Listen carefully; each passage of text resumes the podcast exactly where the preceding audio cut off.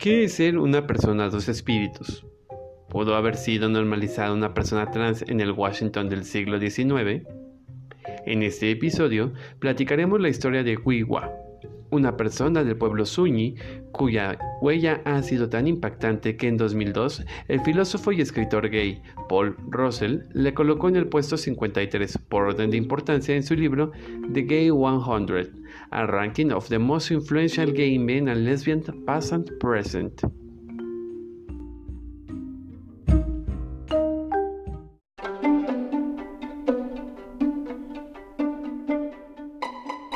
Esto es Memoria del Arco Iris, un espacio para la historia LGBTTIQA. Vive tu memoria y asómbrate.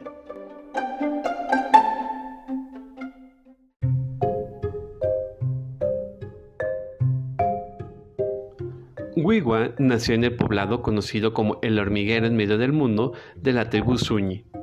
En 1853 quedó en situación de orfandad, por lo que junto con su hermano fue adoptada por su tía. Su padre adoptivo era el sacerdote de la lluvia, por lo que su familia era una de las más poderosas de su tribu. Desde pequeña manifestó rasgos que le identificaron como hija mana, término que se usaba en la tribu Suñi para referir que habiendo nacido con genitales asociados al sexo masculino, presentaba un comportamiento más acorde, en un término contemporáneo, con el género femenino. Para la población suñi, esta forma de ser no representaba ningún problema, ni para otras 130 tribus norteamericanas.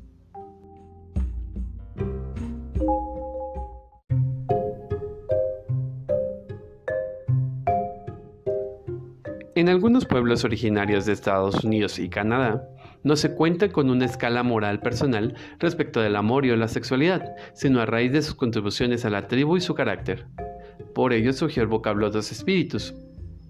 Este término, si bien no es para todos los pueblos, es un tanto homogeneizante, es decir, hace referencia de manera muy abstracta para indicar que dos espíritus contrastantes confluyen en un solo cuerpo.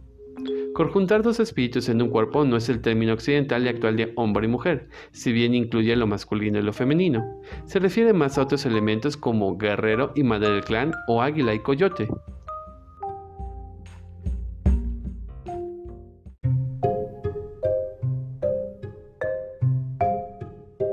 Por ello, tradicionalmente se asocia a las personas dos espíritus con un gran intelecto, derivado de una vida de autocuestionamiento, habilidades artísticas y una capacidad excepcional de compasión.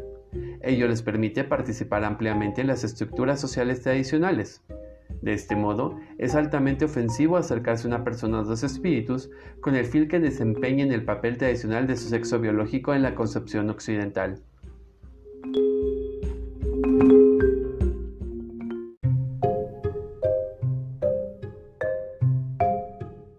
Con el surgimiento del acrónimo LGBTIQA, estas personas decidieron alejarse del énfasis en la sexualidad sobre la espiritualidad. Por ello, grupos de personas de pueblos originarios, sexodisidentes, que deseaban identificarse dentro de sus respectivas tribus y no se agruparon con otras identidades, adoptaron oficialmente el término dos espíritus del idioma Ojibwe en Winnipeg, Manitoba, en 1989. De este modo, el acrónimo en inglés de la Healthcare LGBT Association, perfectible y al que le faltan otras identidades más, pero de los más amplios en reconocimiento de identidades, integra a las personas dos espíritus, sumándolos al colectivo LGBTIQAAPQ2S.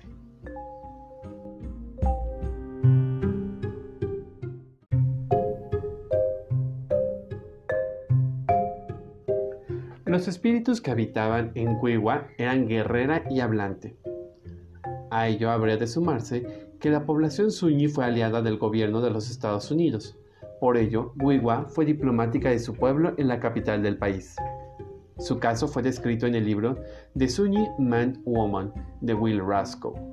En 1879, la antropóloga Matilda Cox Stevenson escribió sobre Huiwa. Esta persona era un hombre vestido de mujer y también ocultaba su sexo, que durante años la escritora creyó que era una mujer.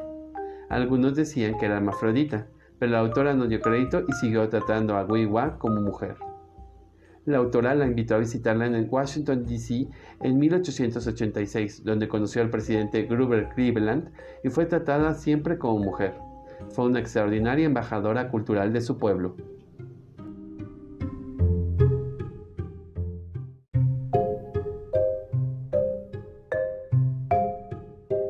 La creciente resistencia del pueblo suní al proceso de aculturación al que era sometido provocó en 1892 un enfrentamiento con las tropas estadounidenses.